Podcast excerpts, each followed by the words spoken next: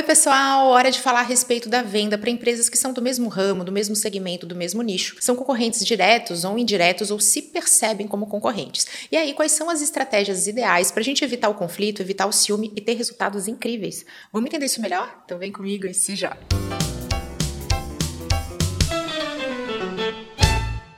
A venda de produtos e a prestação de serviços para empresas do mesmo ramo, do mesmo segmento e que aí se percebem como concorrentes ou são de fato concorrentes diretos e indiretos é bastante comum. Levanta muitas dúvidas de vocês, tanto em relação à questão dos conflitos, daquele ciúme, das alfinetadas, como na hora de delimitar políticas e regras comerciais para que a gente possa ter resultados com menos dor de cabeça. Ao longo desse conteúdo eu vou falar a respeito de todas essas frentes, mas de largada preciso lembrar que quando o assunto é concorrência, nós estamos falando a respeito de emoções emoções intrínsecas do ser humano, praticamente impossíveis de serem controladas. A competitividade é algo visceral inerente a todos nós. Tanto que eu sempre dou a dica de quando encontramos um cliente resistente, ele não quer gravar vídeos e você mostra que o concorrente está gravando, na hora a competitividade vem e ele quer mostrar que ele também pode. E isso é uma excelente estratégia para a gente utilizar nesses momentos onde a gente quer trazer mais persuasão, mais força para um argumento. Mas aqui nós estamos do outro lado da moeda e a competitividade competitividade vai trazer essa rivalidade e muitas vezes vai trazer a percepção de uma concorrência onde nem mesmo existe. E justamente por isso ser uma emoção tão intrínseca, tão visceral,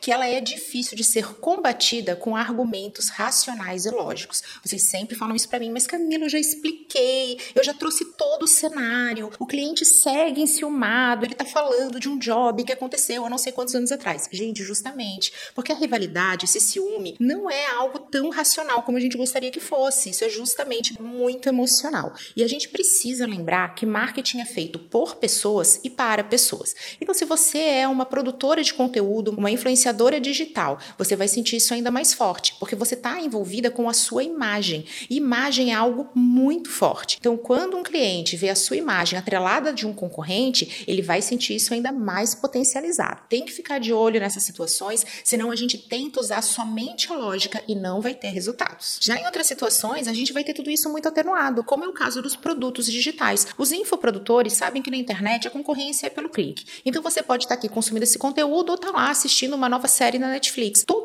mundo é concorrente de todo mundo, justamente por isso que eles não ficam nessa situação de tanta rivalidade. Podem perceber como grandes infoprodutores são todos amigos, participam dos mesmos conteúdos, gravam podcast junto, justamente que sabem que, olha, todo mundo vai ganhar junto, já que esse é um meio na qual esse conflito de canal, essa percepção de concorrência é atenuado, diferente do exemplo que eu dei, junto às produtoras de conteúdo, aos influenciadores digitais, onde isso vai pegar mais forte ainda. Como que faz para a gente resolver tudo isso? Com estratégia. Estratégia é um santo remédio para solucionar essas situações, porque você vai passar a delimitar e definir políticas comerciais. Quando você tem essa clareza de quais são as suas regras e coloca cartas na mesa, as expectativas são alinhadas e aí é um passo para satisfação, justamente porque todo mundo sabe quais são os limites de cada um dos envolvidos. As relações comerciais são muito parecidas com as relações pessoais. São diferentes partes precisando estabelecer limites para ter uma convivência de sucesso. Já para trazer aquele exemplo da aplicação prática de uma política comercial, vou falar a respeito da minha atuação como consultora para grandes marcas. Eu, Camila, tenho na minha política comercial que eu não atendo concorrentes de forma concomitante em projetos acontecendo ao mesmo tempo. Justamente porque a consultoria vai mexer em processos muito estratégicos, eu vou ter acesso a muitas informações confidenciais e aí não vou conseguir estabelecer a confiança com o meu cliente se eu estiver atendendo um concorrente direto ou indireto. Eu, inclusive, tenho na minha política comercial um período de latência, uma pausa entre projetos de consultoria. Se eu acabei de ser envolvida em algo muito estratégico de uma empresa, eu posso ficar até um ano sem poder ter qualquer tipo de relacionamento comercial junto a algum concorrente direto ou indireto. Ai, Camila, e quando você vai fazer uma palestra que é algo muito pontual, ficou na empresa por duas horas, também é assim? Não, porque aí vai entrar uma outra regra dentro dessa política comercial. Tudo vai depender do tipo de serviço, do seu envolvimento. E aqui na minha empresa eu tenho tudo estabelecido e formalizado. E são essas regras que eu vou alinhar junto ao meu potencial cliente, porque aqui já entra uma dica da vitória para vocês.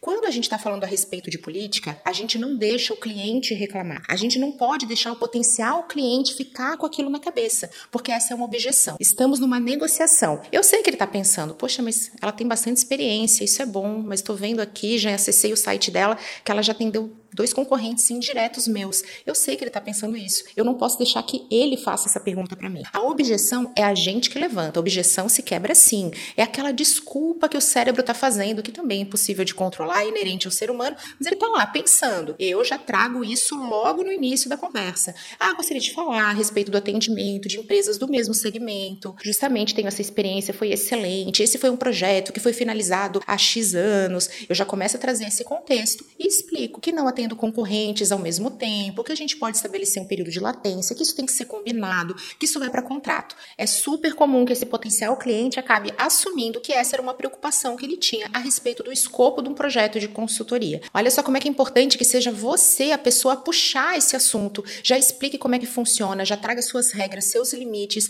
justamente porque você vai se empoderar durante essa negociação, que já tende a pender para o lado do cliente, o cliente tem sempre razão, e você também vai evitar aquela coisa do se justificar. Aí o cliente vai fechar, vai reclamar, ou vai estar aqueles finalmente já fechando, ele vai trazer o assunto. Poxa, mas teve uma vez que você fez um job com a empresa tal e você vai ter que se justificar. Aí já não tá legal. O ideal é que você tenha mais força sobre isso, porque não é você se desculpando aqui entre aspas, é você abrindo uma exceção. Justamente porque tá na hora da gente falar de uma excelente estratégia para sua política comercial, que é você já deixar claro os seus formatos de trabalho. Se você está num contexto na qual você atende empresas do mesmo segmento, isso é muito corriqueiro para você. Então, ai, Camila, eu sou uma consultora de imagem que faço muitas parcerias com lojas de moda. Poxa, você vai estar tá lidando com isso o dia inteiro. Então, você já precisa trazer o seu formato de trabalho levando em conta essa objeção da questão da concorrência. Olha, o meu formato de trabalho, ele leva em conta as parcerias em longo prazo. Eu gosto de trabalhar em longo prazo porque assim, eu não fico atendendo concorrentes e aí a minha imagem também está atrelada da sua marca. A gente constrói algo muito mais estratégico, mais perene, que vai trazer mais resultados. Está aqui a minha forma de trabalhar. Na hora de abordar o assunto, você não está mais se justificando. Você já deixou claro como é a sua forma de trabalho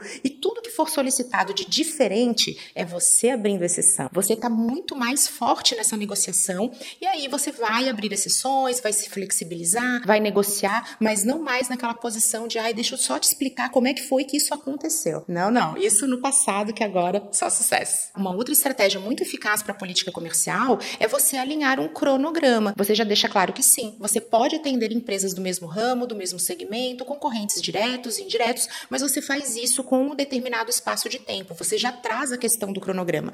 É muito comum que produtores de conteúdo trabalhem dessa maneira. Mas na vida real, é claro que o ciúme vem, aquela alfinetada, aquela indireta que você vai receber, e aí como lidar? A gente já vai começar mudando o enfoque a esses momentos de você atende concorrentes. Não, eu tenho experiência nesse ramo e nesse segmento. Você tem que ter clareza disso, senão você pode cair em algo que não é racional e não é estratégico para sua atuação. Assim como você também precisa entender que esses são sinais positivos da sua atuação profissional. Justamente porque o contrário do amor, ele é a indiferença. Se o cliente estivesse indiferente a isso, é porque o seu trabalho não é estratégico, é porque você não tem valor dentro desse escopo. Justamente por ele estar te valorizando, é que ele sente essa rivalidade e você pode usar isso a seu favor. Eu tenho uma aluna que sentiu isso na pele, dentro de um cliente que começou a fazer muitas indiretas, aquela alfinetadinha e ela estava se incomodando que ela estava entendendo o recado. E eu dei uma dica que eu vou compartilhar aqui com vocês. Responde da seguinte maneira: Poxa, eu também adoro trabalhar com vocês. A nossa parceria é excelente. Vamos fechar mais? Olha o que, que a gente fez. A gente deixou claro que sim, essa rivalidade é um sinal de interesse e que ela gostaria de ter um trabalho mais duradouro, mais perene, mais estratégico, profundo.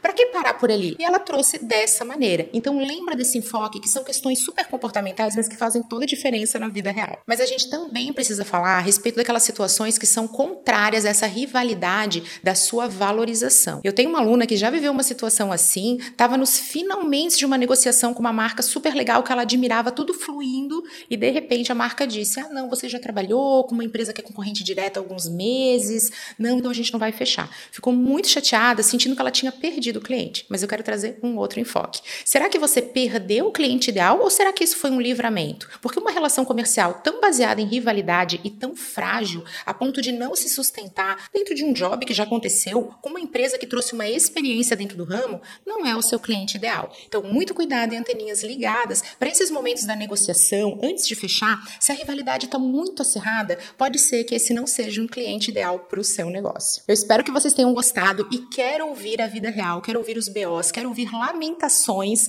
e conto com vocês para deixar tudo nos comentários, porque eu adoro ouvir vocês. Especialmente quando o assunto é verdade e realidade. Conta tudo pra mim. Um super beijo, até a próxima!